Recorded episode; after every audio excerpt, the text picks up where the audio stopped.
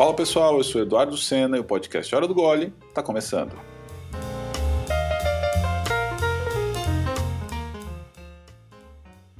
Seguindo com o especial Temporadas Negras e as potências que estão quebrando barreiras e transformando seus mercados e comunidades, hoje o nosso papo é com Leandro Sekeli, que vem levando a cultura cervejeira para quebrada através de uma máquina de bons projetos chamada Graja Beer. Mas antes, me diz uma coisa: tá curtindo os papos que eu estou trazendo para você? Alguma dessas conversas mexeu com você ou te inspirou de alguma forma? Conta para mim, manda uma direct pelo Instagram, Hora do Gole. Eu gostaria muito de dividir a sua experiência com o podcast em um dos episódios. Bora fazer isso junto? Então, vem no direct lá no Instagram. Ah, se você está ouvindo e quer que o podcast continue inspirando ainda mais pessoas, apoie esse trabalho. Participe do financiamento coletivo do podcast.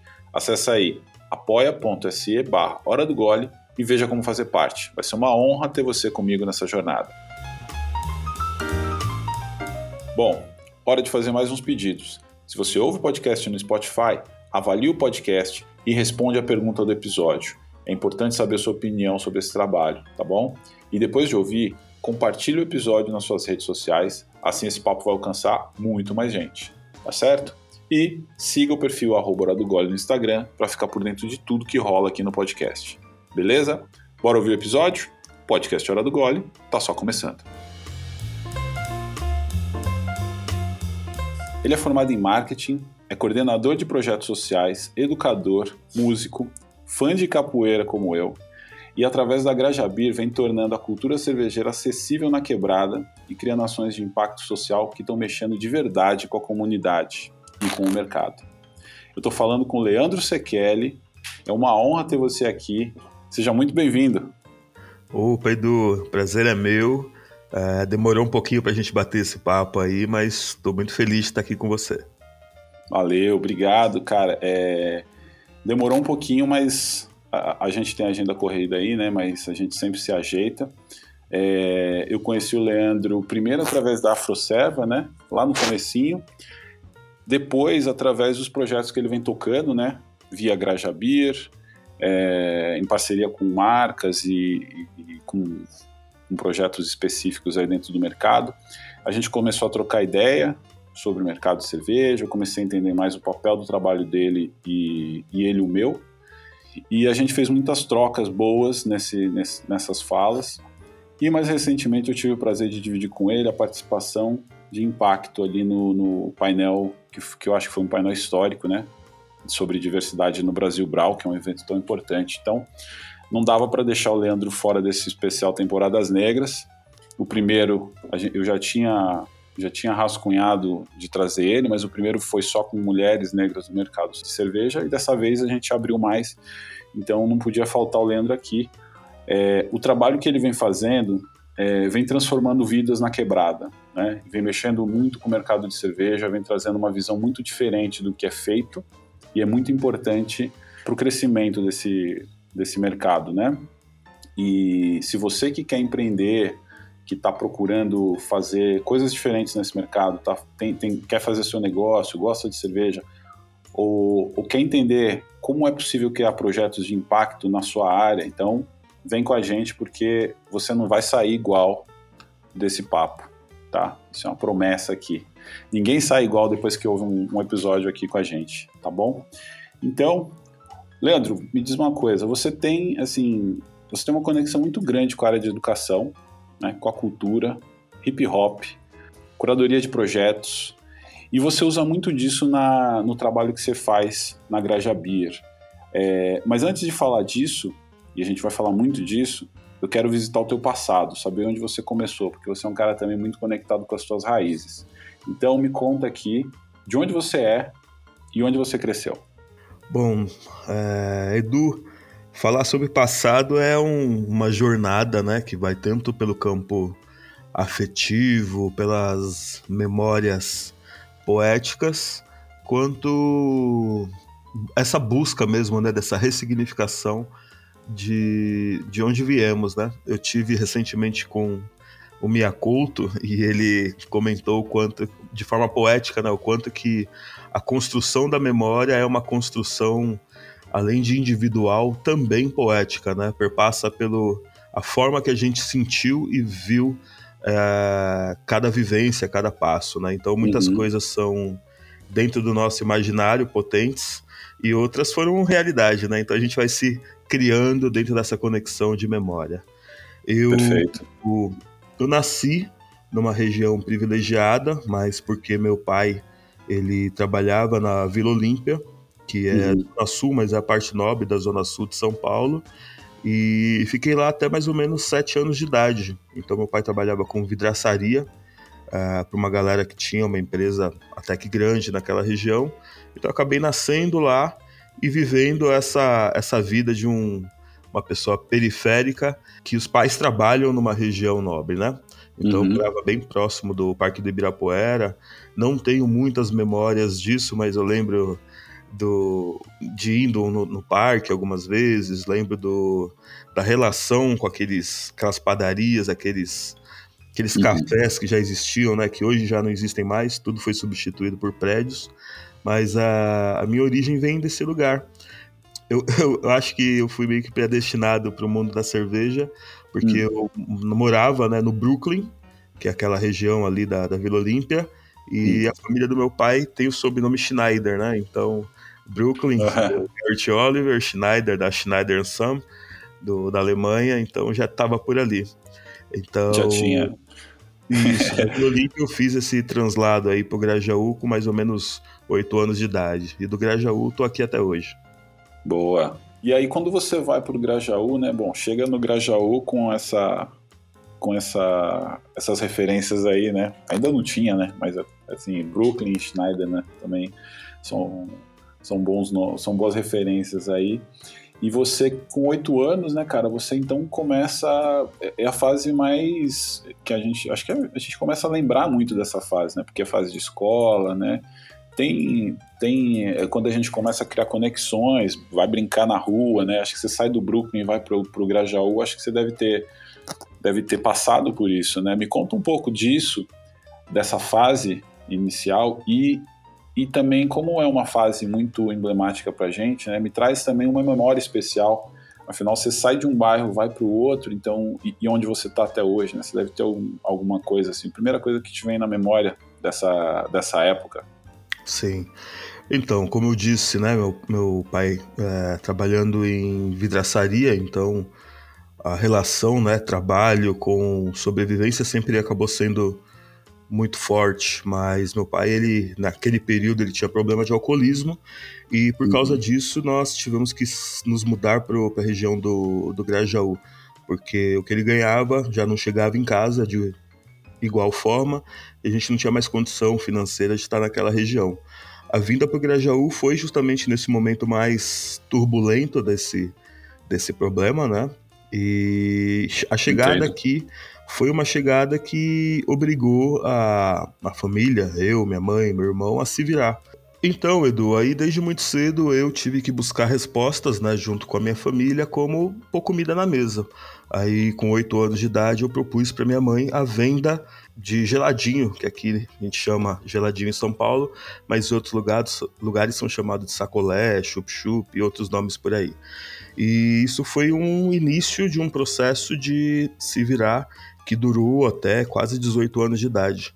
Então esses geladinhos multiplicaram, deu certo, a gente começou a vender doces na porta de casa, depois virou uhum. uma barraquinha meio de camelô, que virou uma doceria que existe até hoje, né? Quase mais de 30 anos. E isso daí acabou também dando um pouco de prejuízo na, na questão da infância, né? Então, Imagino. aquela aquele momento em que eu estaria soltando pipa, jogando bolinha de gude, coisa que os antigos romanos faziam. eu tava, eu tava trabalhando, né? Trabalhando para poder sobreviver. Mas isso também é, é uma mazela que não eu vivi, né? O periférico acaba tendo que viver e até outras pessoas têm outras situações bem mais graves. Mas a partir disso eu tive contato com pessoas que me trouxeram um jeito de ver o mundo que eu acredito que eu carrego até hoje, né? Que são movimentos sociais ligados à política mais de esquerda, movimentos juvenis que se organizam em rede, uma rede até global. E a partir disso eu comecei a ter um insight que a vida poderia ser um pouquinho diferente. Legal. É legal você trazer isso, cara, porque a gente sempre ouve aqui essas histórias, né? Todo mundo que passa por aqui vem, de, vem muito desse lugar, né, cara, de alguma dificuldade de, de nessa fase, né? E, e, você falou muito bem, né? Isso te privou de uma infância, uma infância mais tranquila, né? Mais, mais, mais infantil mesmo, né? Que é direito da criança, né?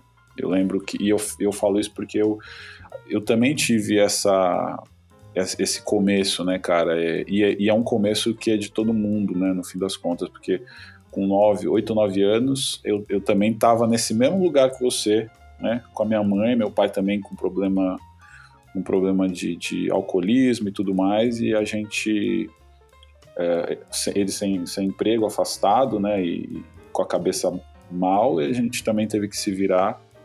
Tô falando isso porque é, é interessante ver como a gente acaba se conectando de várias formas, né? Então Sim. minha mãe foi vender salgados e eu era meio que o gerente dela com nove anos de idade, assim, eu contava o dinheiro, eu fazia toda a parada, contava, falava, ó, isso aqui agora você compra tudo de novo pra gente fazer para amanhã, sabe? Uhum. Então, é, é, é, eu sei bem como é isso, cara, e é, isso é bom e é ruim, né? Isso, isso faz a gente, acabou me fazendo uma pessoa muito mais de correr atrás, né? De, de entender que depende muito de mim, que eu tenho que me virar, então desde muito cedo, né? E não tem jeito, né, cara? A gente passa por isso e, e, e acaba tendo realmente que, que se adaptar.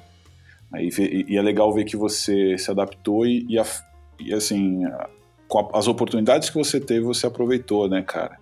E hoje você tá aqui, né? Então é muito importante a gente olhar para trás com um carinho também, apesar desse drama, apesar do, do, dos problemas, né? Eu queria, até você falou que se conectou com muita gente, é, e, eu, e eu queria trazer um pouco disso agora, né? Eu queria falar especificamente do teu nome, do teu nome não, né? Do teu apelido ou nome, não sei como é que é. O teu nome não é Sekeli, mas você ganha esse nome. Isso. E esse nome não vem por acaso, né? Então eu queria que você contasse como é que surgiu esse nome, né? E queria que você falasse um pouco da tua ligação com um desses movimentos que você se conectou, que foi o movimento hip hop, né? Que traz aí esse coletivo Germinal, a produtora Soul de Rua, né? Então você já empreendendo aí nessa nessa época, na juventude e colocando a mão na massa aí. Conta um pouco dessa fase. Pô, bacana. É, o cara fez a lição de casa mesmo, o cara pegou aqui. aí o histórico completo. É, aqui é arquivo confidencial, bicho. Aqui tô vendo, tô vendo. Faustão, Faustão fica no chinelo com a pesquisa que eu faço aqui. Legal. Bom, a Sou da Rua é um movimento que vem bem depois e o Germinal bem, bem no começo, mas vou fazer um, um resumaço aí. Então, uhum. nesse momento em que eu tô com a barraquinha né, de camelô, vendendo doce, saio da escola, venho para casa e vou vender doce. Uhum. Eu tive contato com um grupo de amigos do bairro que eram envolvidos com o movimento hardcore, punk. E essa é a primeira, primeira conexão que eu tenho com essa autogestão, uma nova forma de ver o mundo por uma lógica um pouco mais humanitária, altruísta, né? E também com o meio artístico, né? Também, de criação, também. né? E que é uma coisa que está tá muito na tua jornada, né? Sim. Então, nesse movimento eu tive contato com uma das pessoas que me aproximaram do mundo da cultura popular, da capoeira, ao qual eu tenho um projeto, inclusive, que eu toco percussão até hoje. Mas, em paralelo a isso, na escola, escola de periferia, anos 90, né, o, o movimento que mais falava com as pessoas era o, o rap, o hip hop. Então, na rua, no, na calçada vendendo doce, eu tinha contato com a galera do hardcore e punk. Uhum. Na escola, com o pessoal da quebrada, o pessoal que falava humano, o pessoal da correria, uh, que estava estudando comigo. O movimento hardcore, o movimento, ele me trouxe um, uma explosão de possibilidades, né, mano? Então, eu até digo que naquele período, com 14 anos, eu lia Nietzsche. Hoje eu não consigo ler essas porra mais. É, Mas eu já tava, já tava a milhão ali, fervendo a cabeça, me conectando com pessoas do mundo inteiro. Falava uhum. espanhol, inglês muito bem, já esqueci quase tudo. Mas chegou num ponto em que eu via que aqueles saberes que eu estava obtendo fazia muito sentido para uma transformação local. Aquilo era importante para ser discutido na quebrada, no bairro. Isso com 13, 14 anos. Então, uhum. Ali a gente já discutia a questão do feminismo, a questão da, das organizações do movimento preto, a questão da, da, das lutas contra a homofobia, mas isso não falava com a molecada que estudava comigo, que estava no hip hop. Então, com essa idade, eu comecei a pensar o quão seria importante compartilhar esses saberes com a galera que estava na quebrada, que era a galera Sim. do rap mesmo, os mano, né? O rap era a voz dos sem vozes, a voz da periferia naquele mo momento. Então, uhum. mesmo tendo um contato com uma musicalidade mais radical, chamei a molecada que estudava comigo e a gente fundou em 98 um grupo de rap, onde eu compunha as letras e discotecava. E o nome Sequele vem disso. No, na caminhada eu sempre tive um pouco dessa, dessa prática de como que a gente vai projetar esse trabalho, né? Como é que a gente vai falar com a maior quantidade de pessoas possíveis. Uhum. E a gente se conectou desde muito cedo com a galera que estava fazendo acontecer. Então lá para 98, 99 eu já estava fazendo um rolê com a galera do, do RZO, que é um grupo um dos mais famosos do período, com o pessoal uhum. do Facção Central, que embora seja aqui do Grajaú, era um dos grupos e ainda é um dos grupos mais importantes de rap do Brasil. E o nome Sequele veio dessa proximidade. Um dos integrantes da época do Facção Central que é o Moisés, o cara que, quem gosta de rap, é o cara que canta A Paz Tá Morta, que é um, um dos hinos do rap nacional, virou muito meu amigo e eu ouvia muito MC Sol Soler, MC Solar, um cantor francês, que o nome de uma das músicas dele é Sequelle, Sequel, Sequelle, com aquele sotaque periférico uhum. francês. E aí o cara começou a me chamar de Sequele, Sequele, Sequele e virou Sequele até hoje. Então eu fui batizado de Sequele por um, do, um dos integrantes do Facção Central, que é essa conexão que eu tinha lá no final dos anos 90. Só, ó, galera, não faz as contas não, senão vai aguentar a idade, hein? Ih, cara, não rela relaxa porque coisa de idade é... idade eu tô tranquilo aqui, velho. Depois a gente vai melhorar. A gente só vai melhorando, né? Legal que você traz, assim, RZO, né? Eu, eu falei outro dia com a, com a Giza, né? A nega Giza, do Rio de Janeiro. E ela, e ela fala muito dessa, dessa conexão que ela teve, né? Que ela começou a ouvir rap, que o irmão dela trouxe as fitinhas, né? E eu, eu lembro também do meu irmão, cara. Meu irmão era muito, muito... Foi o cara que trouxe o rap para mim, né?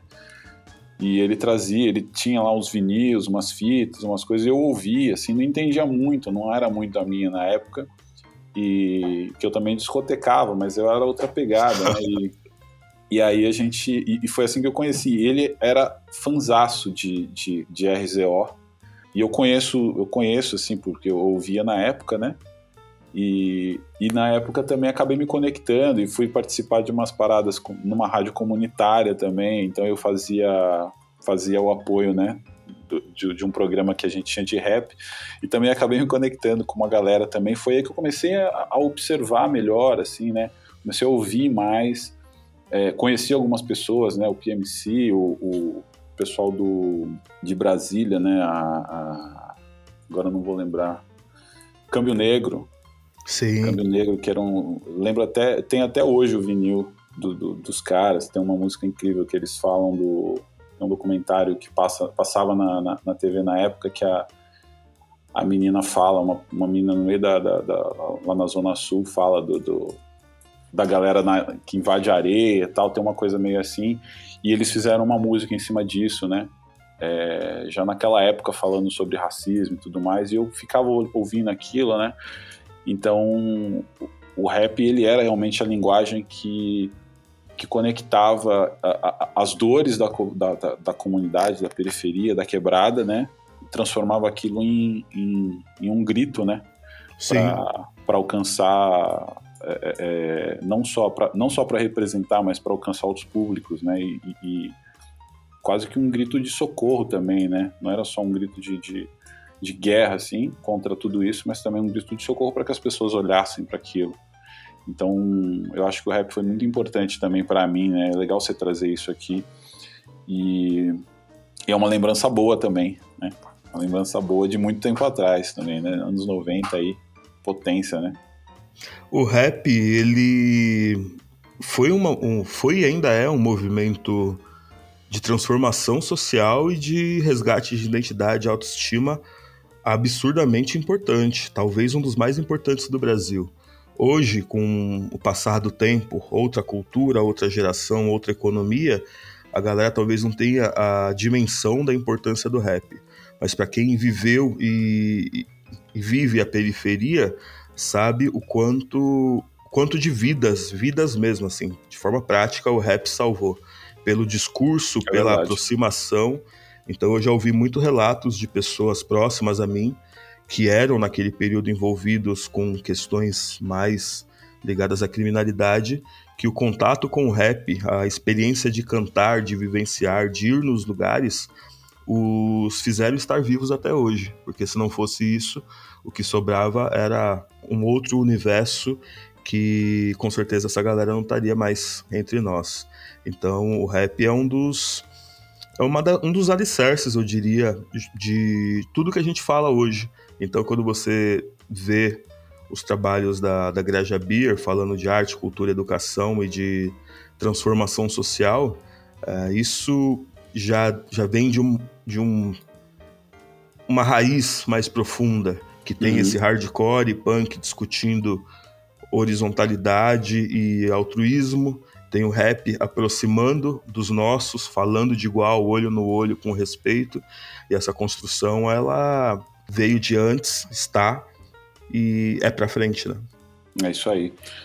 Falando até agora que você trouxe um pouco de, de graja, eu quero falar disso daqui a pouco.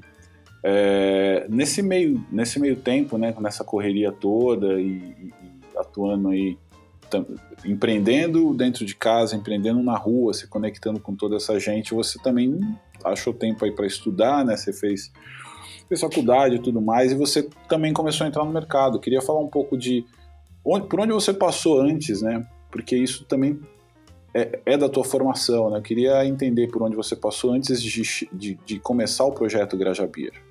Legal.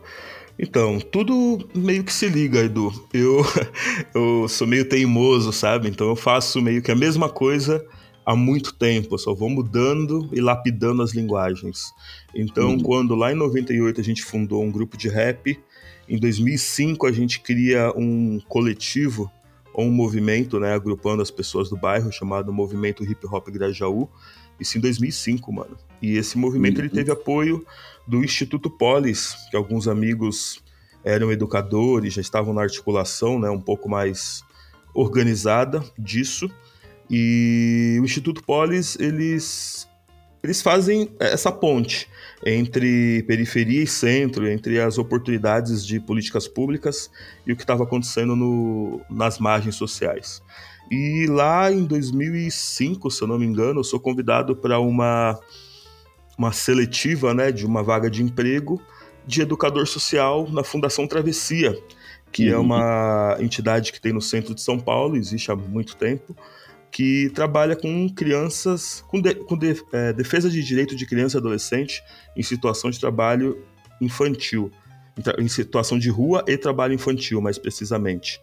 E uhum. aí essa fundação estava abrindo um projeto na Zona Sul de São Paulo, e aí eu fui convidado a participar e fui selecionado para ser educador, isso lá em 2006, mais ou menos.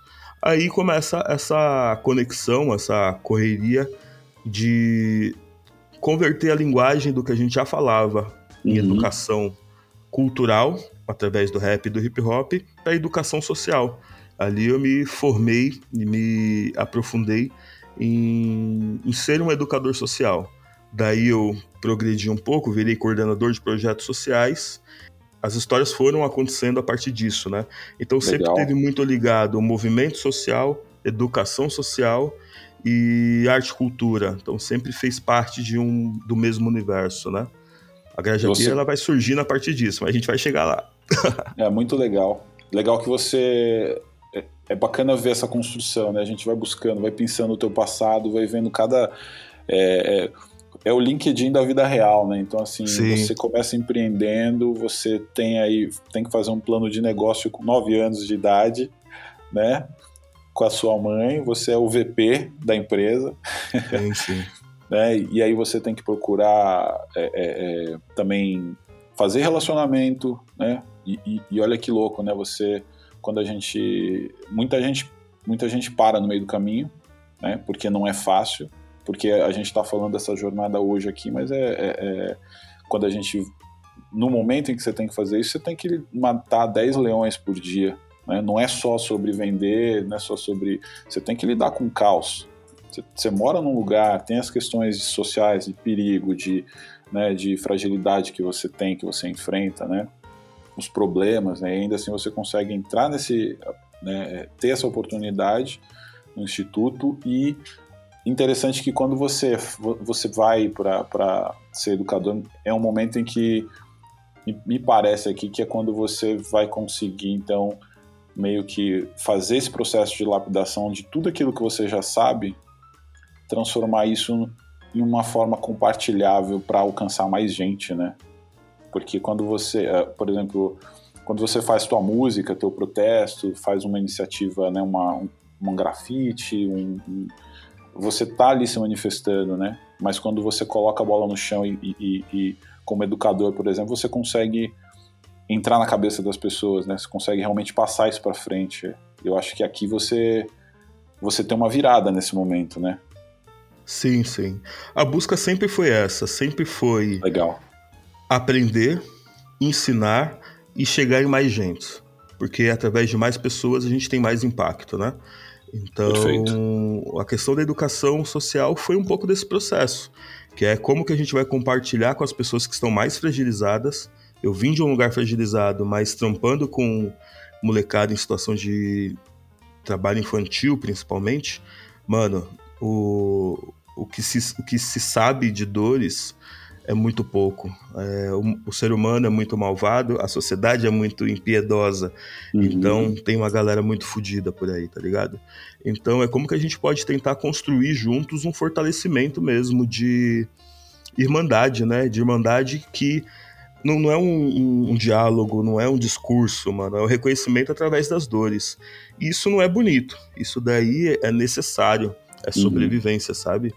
É muito triste a gente ter que se recriar e sanar um problema social através das nossas expressões, através das nossas correrias. Não é meritocrático uma criança de 8 ou 9 anos, como foi o seu caso, ter que trabalhar para ter comida. Isso não é bonito, mas foi necessário. Então, fazer o que é necessário é o que a gente, enquanto raça, o que a gente, enquanto cidadão, enquanto periférico, faz desde sempre, né? Então a gente se recria todo dia para poder fazer o mínimo, que é comer e existir.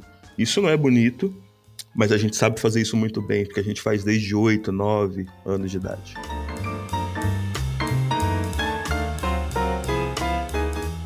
Bom, a gente vai falar agora de cerveja. Mas antes de falar de, de de tudo que você está fazendo hoje nesse mercado, é, eu queria saber primeiro duas coisas, né? Como é que começa a tua relação com a cerveja? Cerveja, cerveja, independente de qual. E quando você descobriu a cerveja artesanal? Legal. Você lembra? Lembro, tenho até registros de vídeo disso. Ó. Oh. É, tava eu, Chaplin, tava, tava lá junto. pra você ver como é antigo. Tô brincando. Imagina. Bom, eu falei um pouco sobre a coisa dos amigos, né, que me apresentaram esse universo do hip hop, do hardcore e o universo da educação social. Uhum. Então, a gente começou a se identificar em pares, né? Pessoas que estão trabalhando pela arte, pela cultura e pela educação. Essa conexão, ela também me trouxe um universo artístico, onde eu e mais amigos íamos nos divertir ou tocar com os nossos projetos artísticos pela cidade e no final sempre parávamos para trocar ideias sobre tudo que a gente estava vendo, vivendo e sentindo. E essa parada era em bares da entre o lugar que a gente ia tocar até chegar no Grajaú. E uhum. muitas vezes a gente parava em lugares que a gente via e falava: "Nossa, bonito aqui, vamos tomar uma cerveja". E em 2008 eu comecei a frequentar o Tortula. Tortula é um bar, era uma padaria gigante uhum. que tinha uma uma carta gigantesca de cerveja artesanal. Em Santo Amaro, e... né? Em Santo Amaro. Santo Amaro Moema, tava meio que naquele bolinho é. ali. Isso, acho que não existe mais, se eu não me engano. Não, não então, virou mercado. Eu, eu fui lá também. Você chegou aí? Ali. Cheguei legal. aí ainda na época de, de, que era um bar e tal, né? Era bem legal. Isso. E aí, com esses amigos, a gente começou a observar que cerveja artesanal é uma coisa muito legal, muito cara, mas que uhum. a gente, nesse fluxo, só a gente tava lá, gente da gente, assim, a galera da quebrada. A gente acabava levando os amigos para ir lá, o pessoal do rap também chegou a aparecer lá algumas vezes, mas a gente se via no pessoal que estava trabalhando. E eles uhum. se viam e até hoje se veem na gente, mas não no público, não no preço do produto. Então essa discussão começou a gerar em 2008 até em 2014, quando a gente começa a ter uma clareza maior uhum. de que cerveja é um caminho, é uma ferramenta. Um incômodo que é por que, que isso é bom e por que, que isso não chega e não é acessível para o nosso povo e por que, que a gente só está ali enquanto serviço, o segurança, o pessoal da faxina, o pessoal do atendimento. Nós, enquanto artistas em movimento, educadores em movimento, parávamos para ir nesses lugares, mas porque a gente estava na correria, a gente estava trabalhando, né? Ali era um, uhum. uma entre-safra entre o trabalho e chegar em casa. Mas não era o, necessariamente a happy hour, sabe? Então não era uhum. um lugar comum o lugar para os nossos corpos estarem. A gente acabou invadindo os espaços mesmo, mas essa observação uhum. levou um tempo. É. E, e, é nessa época que você também estava conectado com, com a capoeira e com esse projeto. Eu, eu, eu na verdade, treinei muito tempo, né? parei por conta de coluna, enfim. Mas quando você me contou, eu fiquei muito curioso. Eu vi umas postagens tuas da, dessa época, né? Eu queria aproveitar que você falou desse momento aqui para trazer essa conexão que você tinha, tinha ou tem, né? Me conta um pouco disso também. Como é que isso interfere nessa jornada tua aqui? Legal. O, eu tive contato com um grupo de amigos do bairro que eram envolvidos com o movimento hardcore, punk rock, essas coisas. E uma dessas pessoas foi se aproximando do mundo da capoeira, inicialmente da capoeira regional, posteriormente e até hoje da capoeira Angola. Contato com ele, eu muito próximo dele, muito amigos até hoje, comecei a frequentar os espaços de capoeira, principalmente capoeira Angola, quando ele começou a descobrir esse mundo que veio dessa ancestralidade, né, afro-baiana. Então, é uma linhagem que vem de Mestre Pastinha. É uma capoeira angola que fundada pelo mestre Jogo de Dentro, que é uma das principais referências dessa linguagem da capoeira no mundo. Tem trabalhos espalhados pelo mundo inteiro. E esse meu amigo, que é um dos caras que fundou inclusive a Grajabir comigo, naquele período em que os educadores estavam na efervescência da cerveja como ferramenta, ele teve e tem muita proximidade com esses mestres de cultura popular que é a capoeira. Então a minha proximidade foi meio que orgânica, do mesmo lugar e do mesmo movimento que eu conheço esse, esse hardcore que muda o meu jeito de pensar, que eu tenho uma proximidade com o hip hop que me aproxima das pessoas iguais a mim e desse fluxo pela educação, arte e cultura indo para a cidade me apropriar dos espaços e colocar esses corpos periféricos no mundo, né? A capoeira acabou sendo uma coisa transversal e deu mais uma camada muito próxima do que era o hip hop de potência, porque foi nela que eu entendi que nós viemos de um outro lugar. Foi nela que eu entendi um pouco mais sobre África, sobre candomblé, sobre mestres de cultura e de saber. Entendi que o hip hop é uma continuação disso, mesmo que não tivesse entendido que a periferia ele tem esses códigos que são muitas vezes invisíveis e secretos, mas que está dentro dos moradores que vieram dessa raiz afro-brasileira, né?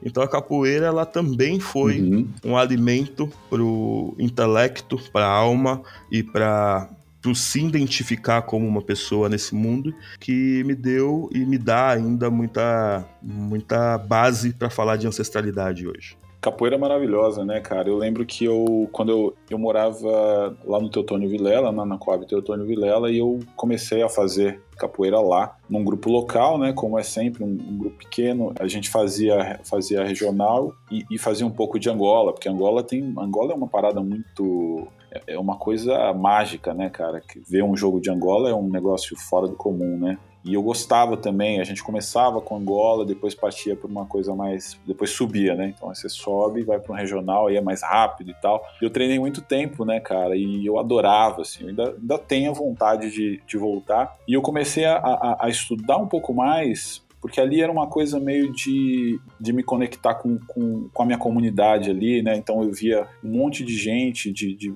de molecada, né? Eu era, já era um pouco mais velho, né? Mas tinha gente de toda idade, tinha molecada, tinha muita mulher também fazendo. Então ali me conecto com essas questões de, de, de diversidade, né? Que a gente não, não tem isso, não se fala tanto. E, e, e depois eu vou para Cordão de Ouro, quando eu saio de lá, né, então eu preciso, eu queria treinar e não tinha como voltar porque eu morava na Coab e eu não tinha como chegar a tempo, né, para pegar o treino. Então eu falei, eu preciso preciso treinar perto. Então eu comecei a treinar na Cordão de Ouro, que ficava ali na Santa Cecília. Então eu treino ali por mais um, um bom tempo e assim, é, eu cheguei a, a conseguir quatro graduações, então me aprofundei muito nisso, né? E, e, eu vejo uma roda de capoeira hoje, eu fico, fico emocionado, até, até, até arrepia, né, cara? Então a capoeira é, um, é, uma parada que me, me conectou muito com essa, com essa descoberta, né, que, que você fala, né, de saber de onde a gente vem, de, de entender essa cultura, de saber que a gente é muito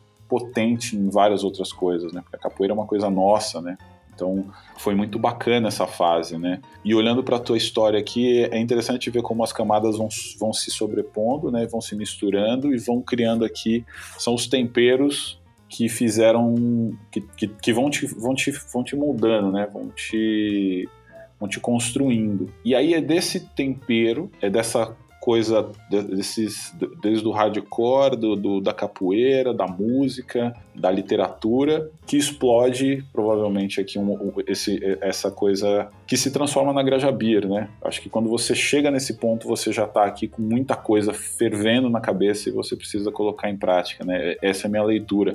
Mas eu queria que você dissesse aqui pra gente como é que surge a Graja Beer e como acontece a criação desse projeto. Perfeito. Antes de falar disso, para chegar nesse lugar, só um amarrado, né, uma amarração de capoeira, porque tem a ver com cerveja. É muito importante entender que qualquer coisa que a gente faça de verdade, ela não é meramente o que a gente vê. Então, é, tudo tem um universo ao redor. É um universo de cultura, um universo de saberes, um universo de ancestralidade que tem uma série de camadas que para você de fato entender um pouquinho é preciso observar e observar em silêncio e com paciência. Então a capoeira, ela, no meu caso, ela trouxe o universo dos mestres, que são pessoas que detêm esse saber ancestral, que dentro do mundo deles tem canto, comida, a fala, o sotaque, a espiritualidade. Então, quando eu me conecto com a capoeira, eu começo a conhecer que existem uma série de expressões culturais Brasil afora, como o afoxé, o jongo,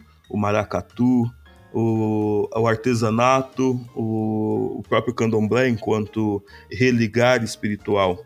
E nesse mundo eu acabo me conectando com o mestre Moa de Catendê, que. Olha a loucura. Eu trabalhando com hip hop, vou para o universo artístico. Esse universo artístico me traz uma ferramenta muito grande que é: eu sou bom na música, mas eu sou muito melhor no chaveco e na comunicação. Então eu começo a entender que eu sou um produtor artístico, um produtor de cultura muito forte, muito bacana. A partir disso, eu, em contato com os mestres, sou convidado a produzir o trabalho de mestre Moa de. Um resumaço, assim, eu vou... Antes de entrar na cerveja, Edu, só vou falar um pouquinho sobre mestre Moa. Sim, mestre sim. Moa de Catendê, ele é um cara que nos anos 70 fundou o Afoxé Badauê, e o afoxé é uma das expressões afro-brasileiras mais legítimas, assim. E é tão potente isso que o afoxé Badauê é apadrinhado pelo Caetano Veloso. E ele tem um papel de reafricanizar o carnaval baiano. Então o Mestre Mo, até hoje, ele é tido como uma referência por causa desse trabalho dele de trazer a identidade e a beleza e autoestima do povo preto baiano em ligação com a sua cultura ancestral. Mas o mestre Moa veio para o Sudeste para poder viver, trabalhar como educador, artesão, referência e ficou nesse processo. Chegou uma hora em que mestre Plínio, que é do Angoleiro Sim Senhor, um dos grupos mais conhecidos aí de capoeira Angola do Brasil e do mundo, porque tem trabalho espalhado no mundo inteiro, olhou para mim e falou: Ó, oh, esse homem aí só não é famoso porque não quer, viu? Porque isso daí é amigo de Gil, amigo de Caetano, amigo de Zezé Mota, Luiz Melodia, e tem ninguém olhando para ele. E aí entra o convite, por que não eu fazer esse trabalho que eu já sabia fazer, cuidar de carreira, cuidar de arte, de um mestre que precisa ser ouvido e o que ele fez e faz é muito importante. A partir disso, eu tenho um contato com outro mundo absurdo, né, mano? Vou fazer rolê e vou me encontrar com Gilberto Gil, Caetano Veloso, Luiz Melodia, Zezé Mota, Chico César. E isso, a construção do que eu faço hoje enquanto cervejeiro, me dá uma outra camada nessa grande cebola de várias camadas, que é trabalhar de uma outra forma o seu objetivo. Então, assim, você quer trabalhar com cerveja? Se você trabalhar igual todo mundo no mercado cervejeiro trabalha, você vai, só vai ser mais um. Quando eu começo a trazer essa carga de educação de um produtor artístico, um curador de eventos para o mundo cervejeiro, isso chega aonde estamos hoje, né? Então, eu fiz esse recorte meio longo para falar sobre a importância de, da ancestralidade desse universo macro, porque eu acho, Edu, que se a gente está falando de cerveja, é importante saber que o líquido ele tem muitas camadas ao redor dele. E cerveja no Brasil, mais ainda. Então, quando eu falo de cultura ancestral, da importância de ver que a capoeira tinha outros elementos, é saber que a cerveja tem outros elementos. Então, a cerveja tem sotaque, ela tem regionalidade, ela tem cheiro, ela tem sabor, ela tem cultura que precisa ser olhada para de fato ela dialogar conosco. Porque se a gente não olha o todo, a gente não consegue acessar quem importa, que são as pessoas. Então, desculpa o parêntese longo, mas é, para falar de cerveja, a gente tem que olhar para as pessoas e para suas culturas. Não, maravilhoso. Foi um recorte longo. mas aí vamos falar de Grajabira agora. Não, vamos lá, vamos lá.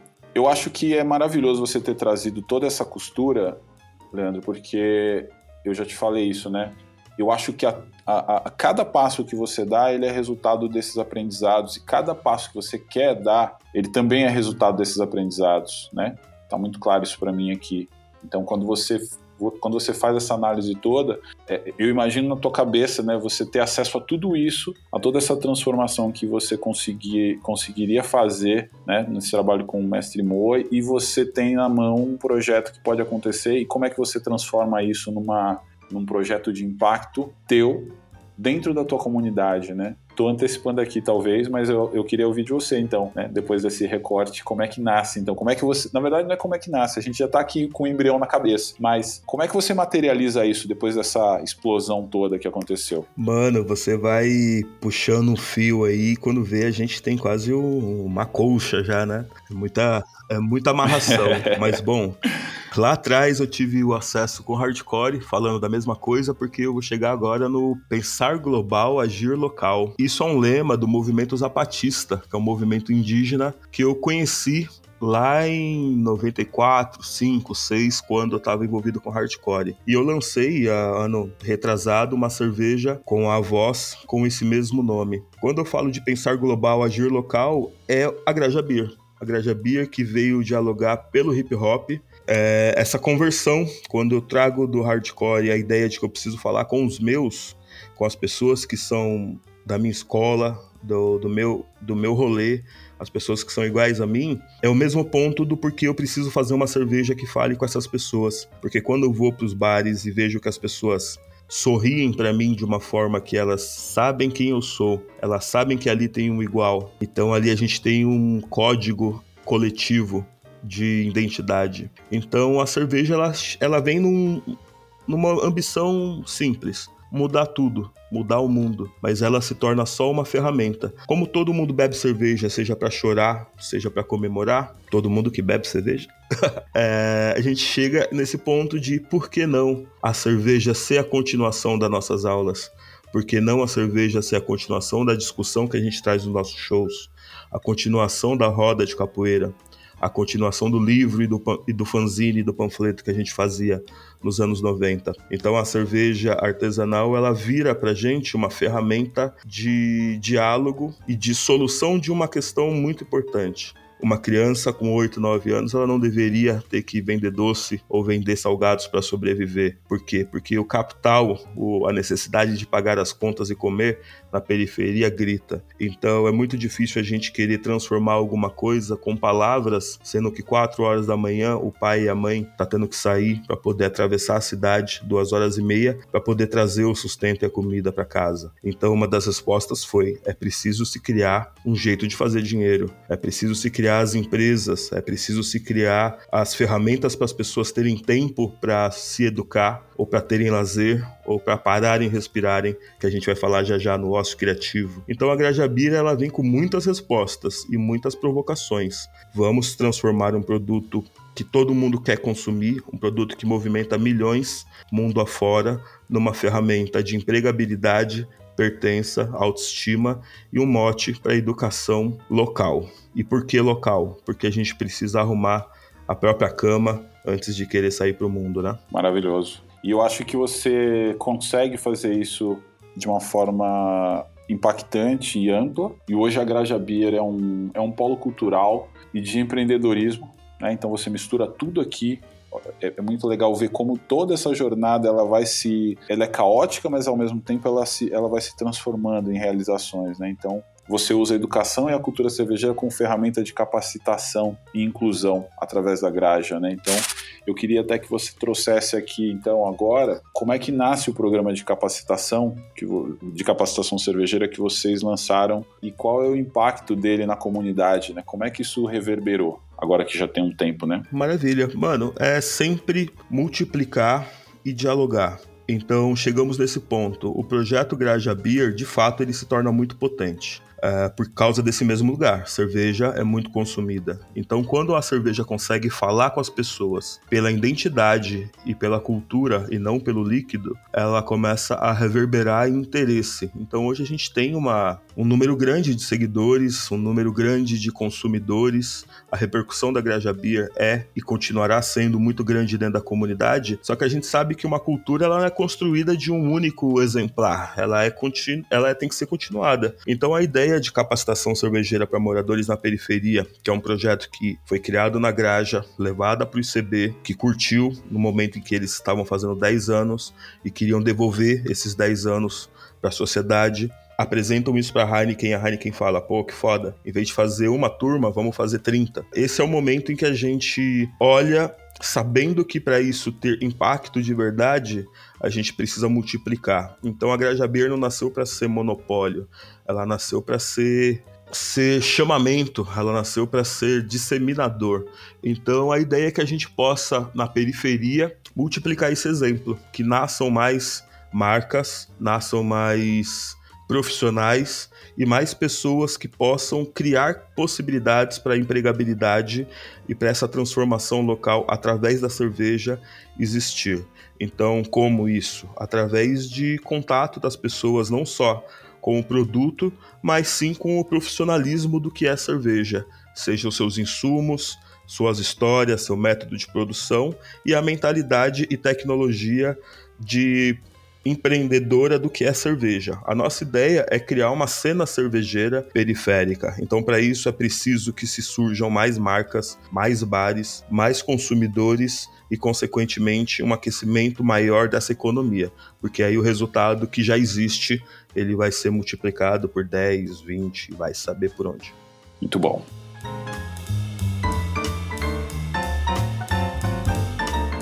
Bom, a série Ancestralidade, em parceria com a Voz, é um case de como criar um projeto de impacto 360 graus, falando aqui na linguagem das agências e dos, do, dos marqueteiros, né? E traduzindo tudo isso que você falou aqui, né? conectando tudo isso que você falou agora aqui de ter um projeto que atua em várias frentes, fala com a comunidade, olha para fora, podera, ensina, né? e mistura tudo, né? Porque assim ele tem representatividade, tem colaboração, tem ancestralidade, inclusão da comunidade de ponta a ponta e impacto social real. Eu queria que você contasse então como é que ele nasceu e, e quais são todas as frentes que você envolveu nesse projeto. Perfeito, Edu. Eu vou dar mais uma volta no tempo e dizer que quando eu começo a ter contato com rap lá atrás, eu descubro que para ter voz é importante estar no meio onde você é ouvido e visto. Então, quando eu vou e conheço RZO, quando eu conheço Sabotagem, quando eu conheço Mano Brown pessoalmente, é isso, assim, é conectar. Conectar e aparecer e dialogar. No meio cervejeiro fiz a mesma coisa. Então, para nós periféricos que não temos grana, é muito importante se criar redes. Então, quando eu surjo com uma ideia loucona, vamos fazer cerveja. Mas cerveja é feito por gente que tem grana, gente rica, gente que tem condições de fazer cerveja. Nós nunca tivemos. Então, foi necessário se entender e se aproximar de pessoas. E dentro desse caminho de ter uma ideia e existir de fato, fomos conhecendo pessoas incríveis do mercado cervejeiro que trazem verdade em si e que querem também mudar o mundo transformar o mundo num lugar melhor. Aí eu conheci, mano, há um tempão atrás, o Júnior Botura, e eu sempre tive um, um match de conexão com ele muito forte. O Júnior, ele sempre fala que ele identifica os seus privilégios, ele sabe aonde ele tá, mas ele é um cara que tem lutas silenciosas, que quase ninguém sabe, que trazem verdade no que ele se propõe. Ele quer, de fato, assim, construir um mercado cervejeiro mais igualitário,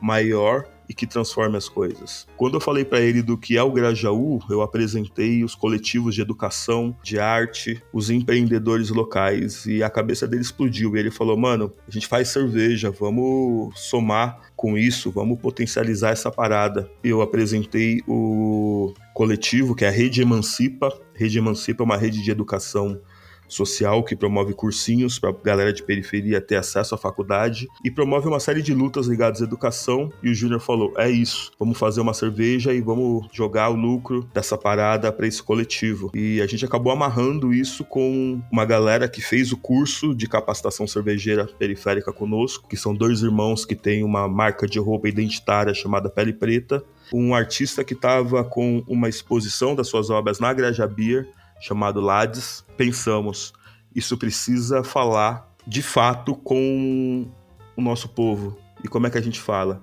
Pela linguagem do que veio antes, pelos códigos invisíveis, por esse fio de nylon invisível que nos liga, que é a ancestralidade. A série Ancestralidade surge desse diálogo com o Júnior, aonde a gente fala, mano, para isso ter impacto, a gente vai ligar a arte, a educação, o empreendedorismo com os que vieram antes. E a gente pega a dona Nete e seu Flanela, que são os pais do Vladimir e do Edmilson, donos da Pele Preta, e que são pessoas ligadas ao samba, samba de escola de samba, tem 50 anos de casados, mais de 30 anos dentro das mais de 30, tem mais de 50 anos dentro da escola de samba vai vai e propõe pro Lades, Lades, pinta esses dois aí, vamos apresentar esses caras como mestres de saber que falam sobre da onde viemos e quem somos. Então, mano, é, é uma amarração muito louca que no final das contas ganhou uma potência até maior do que a gente imaginava e que, pelo, pela lógica do projeto pensada junto com a voz, é o início, é um projeto. Então,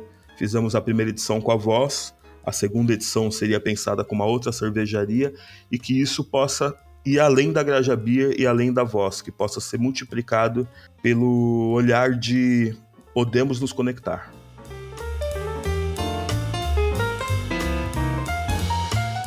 Leandro, o seu trabalho através da Graja, né, seja articulando nos bastidores, né, através da Abracerva, que é um trabalho fundamental. A política, eu acho que a política verdadeira, ela é fundamental para a transformação. E também o trabalho que você tem feito na, na, na nas linhas de frente e tudo mais, eles têm feito, têm feito muito pelo mercado de cervejas, mas principalmente pela comunidade.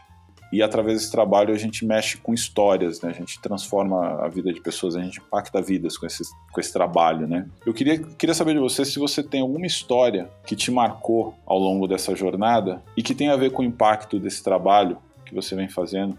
Se você tem uma história que você pudesse compartilhar aqui com a gente. Eu acho que o principal caminho é justamente do quão invisível nós somos quando ninguém nos conhece, né?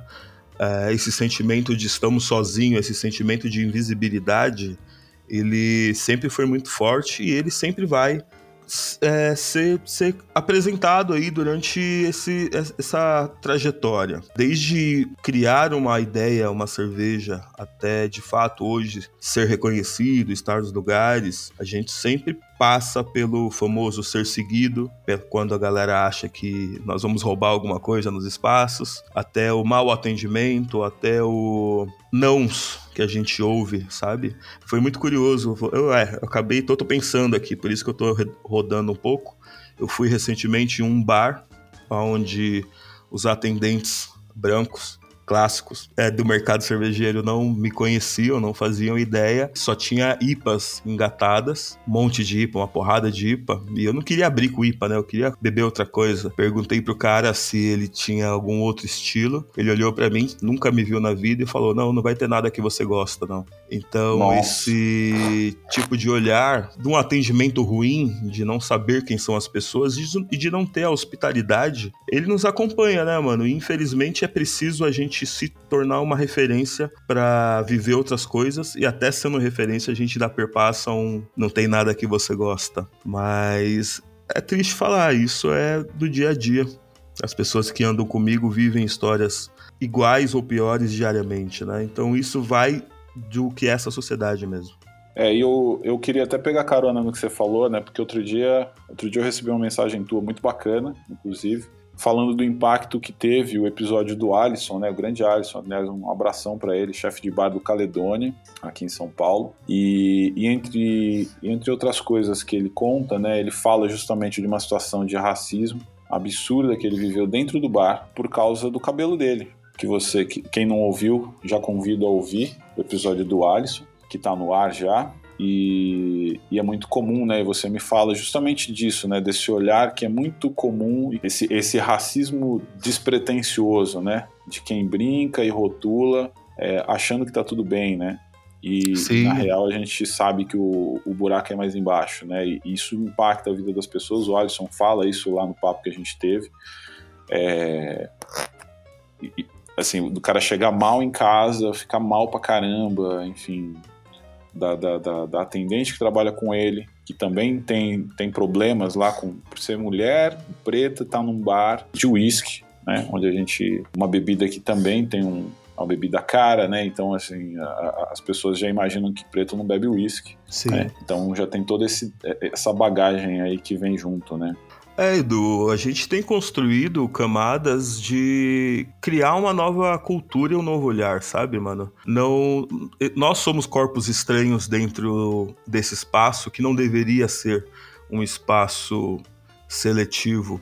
A gente ainda vive dentro de uma lógica social que é uma lógica de classe, de que o periférico, de que o pobre, de que o preto, ele não pode estar nesse lugar. E mesmo ele sendo uma pessoa preta que teve ascensão social, ela é vista pela sua questão de raça como uma pessoa estranha para esse lugar. Então eu vivo constantemente, né, mano? Eu sou um cara que tem dread, então na balada, no evento, se tiver alguém fumando maconha, pode ser o cara boy branco, mas o segurança vem em cima de mim. Né? Se eu tô numa balada, se eu tô num bar de cerveja, aquela mina mais descolada que quer fumar um baseado ou que quer uma droga, ela vai chegar para perguntar se eu tenho. Então, isso são coisas que nós vivemos no dia a dia, mas que são dores que são antigas, né, mano? Então, eu te falei até no off que nós vamos criando cascas nós ficamos blindados, né? E não porque a gente não sente, mas porque isso é tão comum que a gente precisa criar agora o afeto e não vivenciar, não sofrer com esses espinhos que são diários, que nos machucam, mas já nos machucaram tanto que agora a pergunta que eu faço é: não está na hora da gente criar um outro espaço? Muito bom. A pergunta é maravilhosa. Inclusive, eu acho que ela. Eu convido todo mundo que está ouvindo a fazer essa pergunta, a se fazer essa pergunta, a se colocar no lugar. Eu sempre falo isso aqui. Se coloquem nesse lugar, né? Esse lugar que a gente está descrevendo, né? Eu acho que isso é um. A empatia, ela tá fora de moda, eu sempre falo isso e, e, e, sempre vou falar, porque enquanto, enquanto isso não mudar, a gente tem que falar. Então, um dos exercícios que eu acho que são fundamentais é, é, é se colocar no lugar do outro sem, sem a prepotência do teu lugar atual. Do, do, teu lugar de privilégio. Você fala muito bem aqui do Júnior. O Júnior é um cara que faz um trabalho incrível na voz. Eu chamei ele para bater um papo lá na primeira temporada do podcast, justamente porque eu conhecia é, é, um pouco disso, né? A gente tem tem a Mari em comum, né, que a, gente, a, esposa dele, que é uma pessoa incrível, que já estudei e trabalhei com ela e bebemos muito junto, trocamos muito. E ele faz essa, essa, esse, esse exercício, né, de se olhar se entender e, e, se colocar nos lugares, inclusive nos lugares onde, onde ele chega com o privilégio dele, mas ele se coloca de uma forma muito humilde, né, e sempre com uma observação muito grande de tudo que está acontecendo em volta para antes falar alguma coisa, né. Então esse é o exercício que eu, eu, eu, convido todos a fazer aqui e o mercado também. E esse é um exercício que eu, eu fiz esse convite também no evento que a gente participou, que eu queria até falar agora aqui, aproveitando, né? Porque muito se fala de diversidade, de inclusão, de equidade, né? No, principalmente nos últimos dois anos, né? Principalmente dentro do mercado de cerveja, depois dos ataques racistas que a gente teve. Algumas coisas já estão acontecendo. A Graja é uma delas. Existem vários projetos que estão andando em paralelo. E recentemente a gente teve aqui a oportunidade de fazer parte de um painel histórico né, sobre diversidade no Brasil Brau, que é um dos eventos mais importantes né, do, do segmento. A gente trocou muitas falas, eu saí de lá quase correndo, né? Falei né, com, com vocês nos bastidores, eu estava meio mal naquele dia, tive que sair realmente às pressas e a gente não conseguiu falar. Eu queria então que você me desse a tua visão como é que você viu, como é que você avalia esse momento, essa participação e essa construção dentro do, do né, de, de, um evento tão importante como esse? Mano, foi incrível. E sobre o painel, eu, eu senti um pouco de falta de ouvir, porque é muito importante ouvir a Luísa e a Yumi todos tivemos espaços iguais, mas eu acho que a gente podia ter um painel aí de uma semana para cada um falar sobre muita coisa nas suas histórias, trocar e ter espaço para as mulheres, para as mulheres orientais, para todas as histórias que nos cercam, né, mano? De diversidade é fundamental. Mas foi lindo ver que as coisas são possíveis de serem mudadas e de melhoradas, pois no primeiro dia da Brasil Brau, eu vi que nós já não estamos tão sós. Na última Brasil Brau que teve, pré-pandemia, eu andava e não via as pessoas iguais a, a, mim nos corredores. No último dia, a gente parou numa mesa com quase 10 pessoas pretas discutindo sobre churrasco e samba, sabe? Então, nós já somos outra camada. Foi importante apresentar para o mercado cervejeiro que, e aí galera, se vocês quiserem dialogar com a gente, chega com respeito, mas se não quiser, a gente está criando uma outra coisa também. Porque eu acho que o mercado cervejeiro, ele ainda não é nem um mercado, mano, ele é um clube, sabe? Ele é tão pequeno, ele é tão vaidoso em exibir os seus privilégios que eu não sei se vale a pena tanto bater cabeça para nós querermos ser aceitos em os lugares que não querem a nossa presença, sabe? Eu acho que quem quiser dialogar e construir conosco vai ter uma troca incrível porque nós sabemos ver a potência do outro, mas nós temos muita potência também. Então, quando isso for acontecer, é incrível. Mas a gente não necessariamente tem que ficar tão aflitos de fazer parte de uma coisa que, que é do opressor sabe? Então, nesse momento, eu tô falando que o mercado cervejeiro ele é de todos, mas ele foi construído em cima de privilégios e privilégios que já foram mostrados que muitos deles não querem ser discutidos ou revistos. Então, esse espaço onde ele teve um sold out com pessoas da, dos maiores grupos indo ali para nos ouvir, ele falou uma coisa fundamental. O Brasil precisa falar com o Brasil. E o Brasil, enquanto mercado cervejeiro, ele é muito mais plural do que ele é e existe hoje. E nós já estamos conseguindo avançar para esse lugar. Perfeito. Eu acho que foi muito legal participar, foi muito legal poder ouvir também algumas perguntas no final. Infelizmente, né, a gente falou muito disso ali no, no finzinho, né, com algumas pessoas, né, é, não dava para atender todas as demandas a gente até teve uma fala muito bacana da Silene Saurin, que trouxe o, uma, o cenário do, do, primeiro, da primeira vez que ela teve que falar sobre o, o tema sozinha lá, e que metade da, da, da, da audiência saiu, né, quando, quando ela começou a falar sobre o assunto. E dessa vez a gente teve um sold out. Então, assim, isso prova o interesse do mercado. A gente teve falas ali muito importantes, falas até duras em alguns momentos. Né, eu falo por mim, que às vezes quando, a gente fala, a gente acaba se, se exaltando um pouco, se exaltando no bom sentido, né? Porque a gente sabe que a gente tem essas conversas o tempo todo, então. Mas é importante porque mostra, é, é isso que você falou, né? A gente, a gente a, sabe que tem direito a esse espaço e a gente quer esse espaço. Mas se ele não for criado, é como o Paulão falou, a gente está aqui para isso, cara. A gente vai resolver, queiram ou não. A gente vai chegar, independente de vocês, independente do mercado. Agora, uma coisa que eu acho que é fundamental deixar bem claro aqui, que vai muito de encontro com o que você falou lá e que me faz refletir muito também, é por conta de uma pergunta que aconteceu, é que assim, volto a dizer, assim, a mercados, a todo mundo que está ouvindo aqui, não se sintam desafiados. Não se, aliás, não se sintam intimidados, sintam-se desafiados e desafiados a, a, a, enfrentar uma, uma demanda que pode levar seus negócios para um outro patamar. Exato. Porque aquilo que você falou é, é, fundamental. Eu achei maravilhoso quando você, quando a gente foi questionado sobre é, como, como eu consigo, como é que eu faço, eu não sei como é que eu falo, não sei como é que eu chego. A gente tem vários projetos acontecendo, então se conectar a eles é fundamental para entrar nessa jornada e abrir mão daqueles que não querem comprar essa briga é fundamental também, porque é como você disse, a gente, é, é, a, gente perde amigos nessa jornada, mas a gente ganha muito mais. A gente vai ganhar muito mais com isso. Então, o convite que eu, que eu reforço aqui, né, para quem não esteve lá, é isso: é sintam-se desafiados a fazer uma revolução dentro de um mercado que ainda é pequeno e que está clamando por uma liderança. Quem chegar primeiro leva, né? Quem quiser se juntar, é só formar, só formar com nós, né? Edu, e a mudança, ela vem pelas práticas diárias e pelo que você faz no seu dia a dia. Eu não falei isso lá, mas deixo uma reflexão aqui. É, quantas pessoas pretas estão no seu grupo de amizades? Com quantas mulheres você se relaciona de uma forma não sexual ou interesseira? Quantas pessoas LGBTs estão no seu dia a dia? Então, com base nessa resposta, você vai ver qual caminho que você está traçando para o seu mercado, sabe? Perfeito. E quando a gente fala de diversidade, não é diversidade de cota ou de inclusão, é diversidade cultural mesmo, diversidade de saber que a maior riqueza do Brasil é ele ser tão diferente, ele ser tão plural em tudo: sabor, cheiro, sotaque, ritmo. E isso tem que ser uma potência para o mercado brasileiro. Se não for, ele não vai acontecer, porque ele é só uma cópia, e cópia esfarela, sabe? Cópia pés de cor, perde brilho. Então, a pergunta que é como você se relaciona tem tudo a ver com como o seu negócio se relaciona. Se você quiser escolher uma relação micro, tudo bem, seu negócio vai ser reflexo do, das suas formas de agir.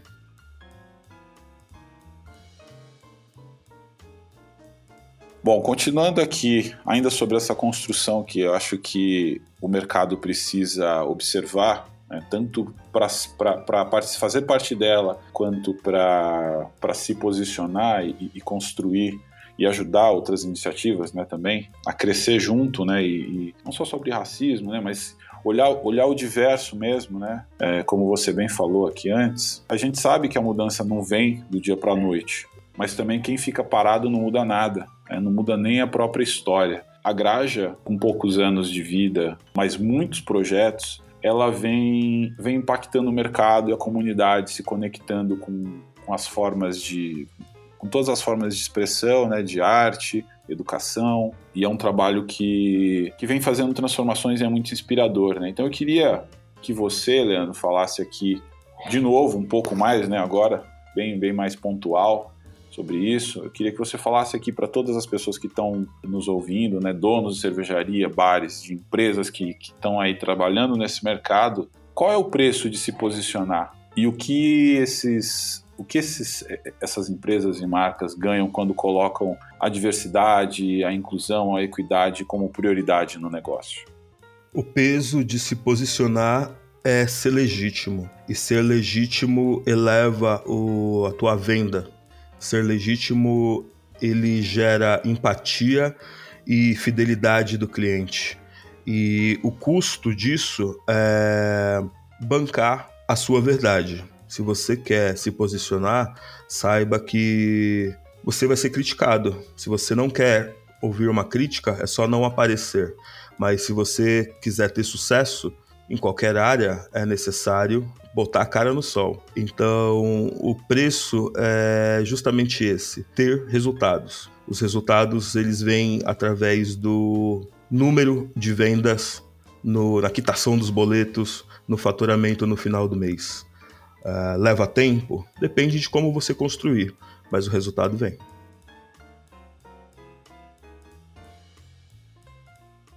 Depois dessa conversa aqui, né?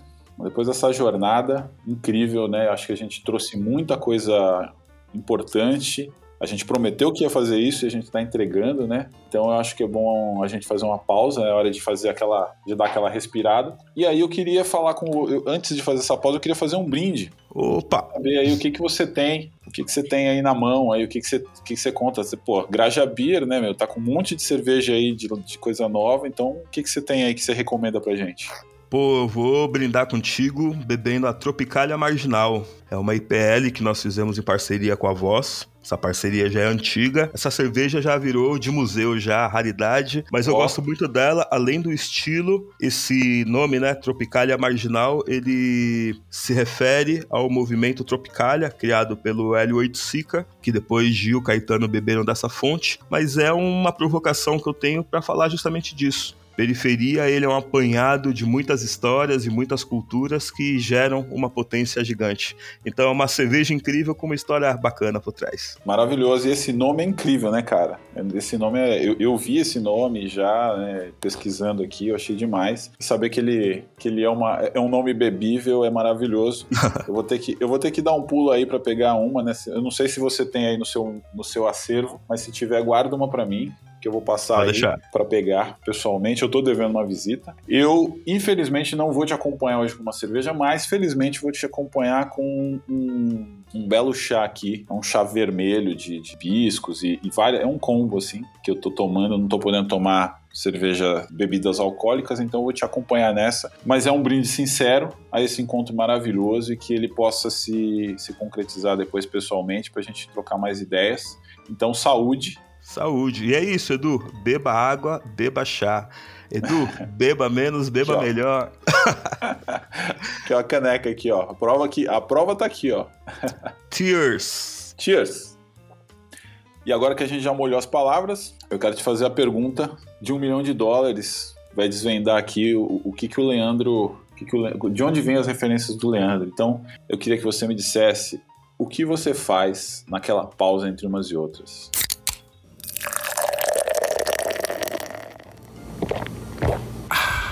Mano, eu sou um entusiasta aí desse, desse teu bloco, que é o ócio criativo. Curto muito, leio muito Domênico De Masi e, pô, é foda, é isso mesmo. A gente precisa ter tempo. Esse é um dos motivos da Grajabeira existir. A gente precisa criar tempo para o nosso lazer, para nossa pausa, tempo para nossa introspecção. E eu sou um cara que tento me abastecer de arte e de cultura de forma geral. Então, quando eu tô sobrecarregando, quando tá saindo maluquice por todos os poros, eu tento parar numa galeria de arte arte, numa exposição, num café, respirar, ouvir jazz, ouvir outras coisas para poder a cabeça voltar para o lugar. Então, a arte salva, a arte liberta. Então, vamos buscar um pouco de arte contemporânea, arte clássica, vamos beber outras fontes aí que é importante. Maravilhoso, cara. Eu também, eu, eu vou muito nessa onda, gosto muito de, de, de, fazer essas pausas e ultimamente eu tenho tentado fazer ainda mais porque eu estou precisando. E, e aí que, é aí que a, a, coisa acontece, né, cara? As coisas explodem. Às vezes a gente tá ansioso por uma coisa e a gente, a gente para e a gente acaba, acaba vindo naturalmente, né? Muito bacana isso. É um desafio, é um desafio em tempos de, de pandêmicos e pós-pandêmicos. É um desafio a gente conseguir, porque parece que a gente está correndo mais do que antes, mas eu acho legal você trazer essa, esse convite, né, esse cardápio aí de, de opções que você, que você consome. E você é um cara criativo, que está sempre se articulando, né, criando coisas. Então eu acho que é, é fundamental ter isso, né? E como você, é, como está claro aqui que o ócio é muito importante na tua vida, dá uma dica aqui de como as pessoas podem, podem cavar esse espacinho no dia a dia delas para conseguir respirar. É, a gente tá na megalópole, né, mano? Se a gente não pausar, se a gente não colocar a ferramenta dentro da máquina, a máquina engole a gente. Uma das principais formas é você saber que o equilíbrio da mente, do corpo e do espírito é a única forma de você ficar velho, saudável e ter muita história para contar para seus netos. Então a organização acha, se vira, pausa uma hora do dia para ler alguma coisa, para ouvir uma música diferente, para respirar, para pegar sol. A gente na correria louca da cidade nunca vai conseguir tempo dentro da nossa agenda para pausar. Mas se você entender que isso é a manutenção da sua saúde é fundamental para a tua correria, você consegue. Porque se não for assim, chega uma hora que trava. A gente cuida do carro, a gente cuida do celular, por que, que não vai cuidar do corpo, né? Ah, maravilhoso, velho. Aí você mexeu com, a, mexeu com todo mundo agora, foi ótimo. você mexe nessa merda desse seu celular aí, que, que não Mas você já percebeu, Edu, que a gente, cara. a gente busca uma gasolina de qualidade e come processado? A é gasolina isso. que a gente põe no nosso corpo é ruim, mas a do carro é boa. Não faz sentido. Puta, maravilhoso, cara. Maravilhoso.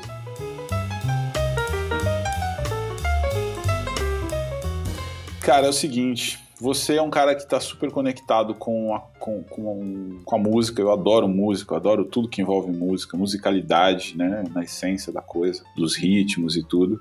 É, e tem um refrão do Chico Buarque que diz: Apesar de você, amanhã há de ser outro dia. Com certeza você já ouviu muito esse. E trazendo ele para nossa realidade, né? Apesar do racismo, da exclusão social, da marginalidade que o Brasil reserva para quem é preto e pobre. Você é um cara que conseguiu mudar o seu destino e vem mudando o destino de muita gente com teu trabalho, com a tua perseguição desse propósito, com esse projeto que você toca e todos os que você se envolve.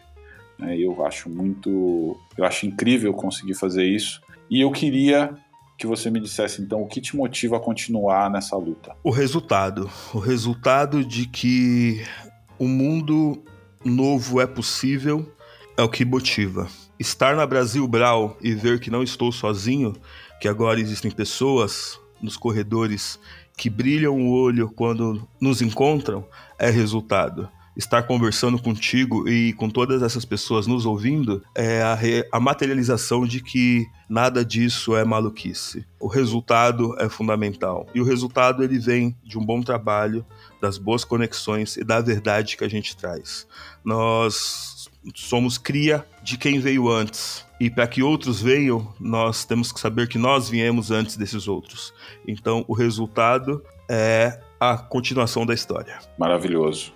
Maravilhoso, cara. Eu faço coro contigo. Acho que acho que é, é, é, quando a gente consegue enxergar isso, né? A gente consegue potencializar o trabalho que a gente está fazendo, consegue é, é, se envolver e é muito bom ter esse propósito, né? E eu fico muito feliz de ter essa oportunidade de bater esse papo contigo aqui. Uma conversa que demorou, mas que saiu e que saiu num momento incrível porque deu match, né? A gente fala muito disso entre nós aqui, né? Deu match de várias coisas. A gente tem falado muito nos últimos, nos últimos meses, eu acho. Falamos semana passada, falamos semana retrasada. Eu acho que essa conversa aqui, compartilhar essa conversa aqui, eu acho que vai ser muito rica para muita gente, para todo mundo que está ouvindo aqui. E eu queria te agradecer então por ter cedido esse tempo para mim e para essa audiência que está nos ouvindo, para contar um pouco dessa história que é incrível, é gigante, é muito mais do que isso. A gente, só que assim, a gente tem pouco tempo aqui.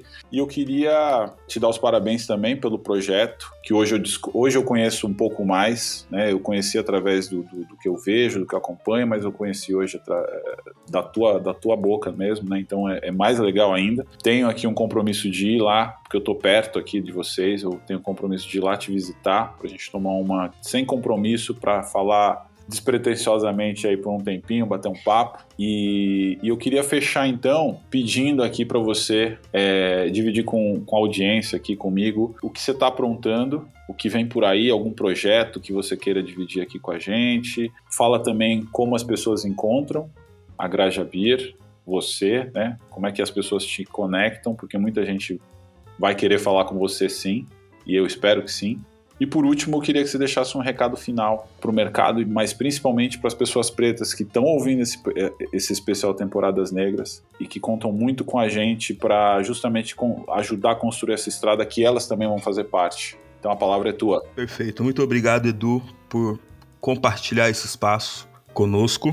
A Graja Beer segue sendo um hub de inovação e empreendedorismo periférico. Para isso, a gente está cada vez mais avançando nos projetos de educação uma das minhas ambições agora, criação do que eu chamo de um grupo de estudos, pessoas que se formaram nesses cursos que a gente tem apresentado ou que têm outros contatos com cerveja, capacitá-las intelectualmente em rede, ocuparem cargos de diretorias, sejam das suas próprias vidas empresas ou sejam do mercado. Então isso já está rolando e a gente está com algumas parcerias bacanas. Uma das outras coisas é que nós estamos em rede, ocupando o espaço da Graja Beer enquanto um centro de cultura. Então estamos chamando a, os coletivos do bairro para criarem a programação da Graja e a gente acredita que isso vai gerar tanto conexão e verdade com a comunidade. Estamos em frente, estamos desenvolvendo uma série de coisas aí muito bacanas para o mercado cervejeiro, novos rótulos,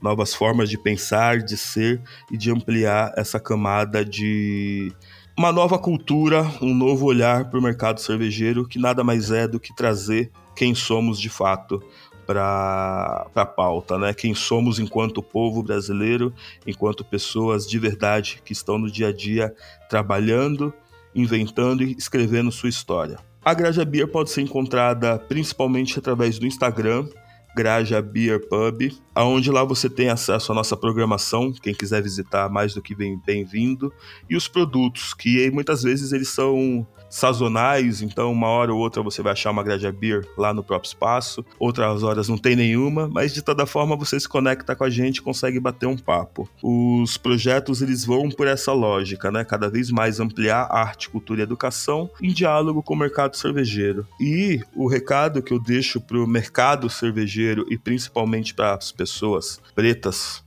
que estão nos ouvindo é: Eu sou porque nós somos. Não existe Graja Beer sem contar a história que veio antes. E não existe mercado sem a conexão das pessoas.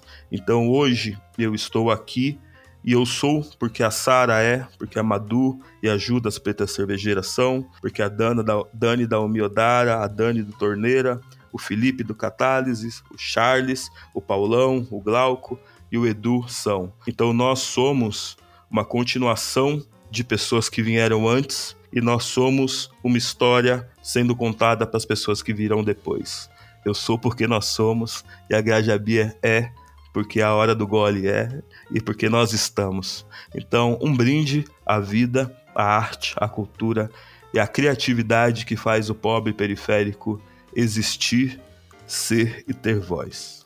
Saúde!